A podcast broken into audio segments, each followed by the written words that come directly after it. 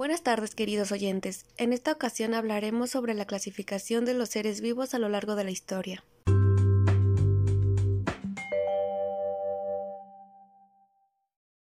A la gran variedad de seres vivos se le llama biodiversidad, y para poder clasificarlos, distintos autores propusieron sus ideas a lo largo de la historia, mismas que concuerdan con los conocimientos y avances de cada época. Así, Aristóteles propuso la primera clasificación de la naturaleza, dividiéndola en dos grupos, plantas y animales, subdividiendo a los animales en aquellos que tienen sangre roja y los que no la tienen, llamándolos enaima y anaima, clasificación que concuerda con el concepto actual de vertebrados e invertebrados respectivamente. En base a esto, en 1735 Carl Linneo publicó el Sistema Natural, obra donde estructuró un método de clasificación por niveles jerárquicos de reinos, clase, orden, género y especie, mencionando dos reinos, Plantae y Animalia, al igual que Aristóteles, pero agregándole a cada especie un nombre único, aplicando la nomenclatura binomial para el estudio sistemático de los seres vivos.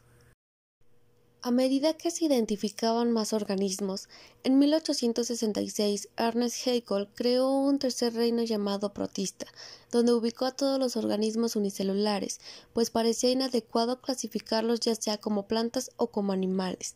Durante las décadas siguientes, los científicos aprendieron más acerca de los microorganismos. Es así que Edward Chatton propuso dividir las formas de vida en dos grupos, en procariontes y eucariontes, dando paso a que en 1956 Herbert Copeland propusiera separar a las bacterias de los protistas y agruparlas en un cuarto reino llamado Monera, el cual caería en desuso para dar origen a los reinos bacteria y arquea.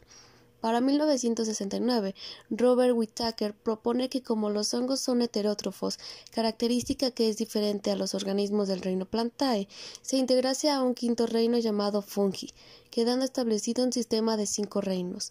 Monera, protista, fungi, plantae y animal. Posteriormente, Carl Gauss comparó las secuencias de bases de ARNR del antiguo reino Monera y descubrió que en ese grupo había microorganismos arqueas que a nivel molecular eran diferentes de las bacterias y de los eucariontes, por lo que en 1990 planteó la necesidad de crear un nuevo nivel jerárquico de clasificación, el dominio, que estaría por encima de los reinos, reagrupando a todas las especies de vida en tres dominios el bacteria con el reino bacteria, el arquea con el reino de las arqueas y eucaria con los reinos protista, fungi, plantae y animal. Pero Lindmar Willis y Carlen Schwartz se opusieron fuertemente a esta idea de clasificación, concluyendo que no hay tres dominios, sino dos superreinos, el procariota, con el reino de las bacterias, arqueobacterias y eubacterias, y el eucariota, con los reinos animalia, protoctista, fungi y plantae. Sin embargo, la propuesta que actualmente es más aceptada por la comunidad científica es la propuesta por Carl Gauss. En la actualidad, los virus no presentan las características propias de los seres vivos, ya que este tipo de organismos no tienen una estructura celular propia. Por ello, es que no se consideraron en las clasificaciones anteriores, pero al conocerse mejor la estructura viral, Kristen Hurst propone incorporarlos en un nuevo dominio, el acamara.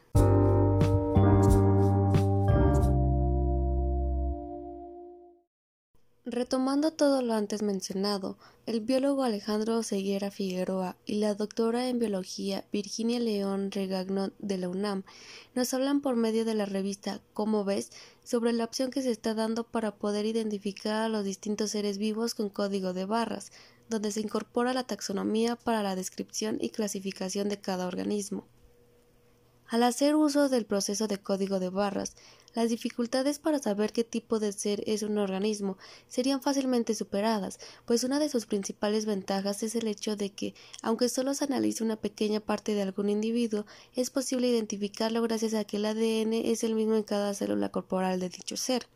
Asimismo, nos mencionan que actualmente distintas universidades y empresas privadas especializadas en biotecnología y nanotecnología trabajan para lograr un dispositivo del tamaño de un teléfono celular en el que se pueda colocar una muestra de tejido de cualquier organismo, llevando a cabo todas las reacciones bioquímicas necesarias para obtener su secuencia de ADN. Dicho proyecto es una herramienta que permite hacer inventarios de especies en tiempos relativamente cortos, haciendo más eficiente catalogar a los seres vivos.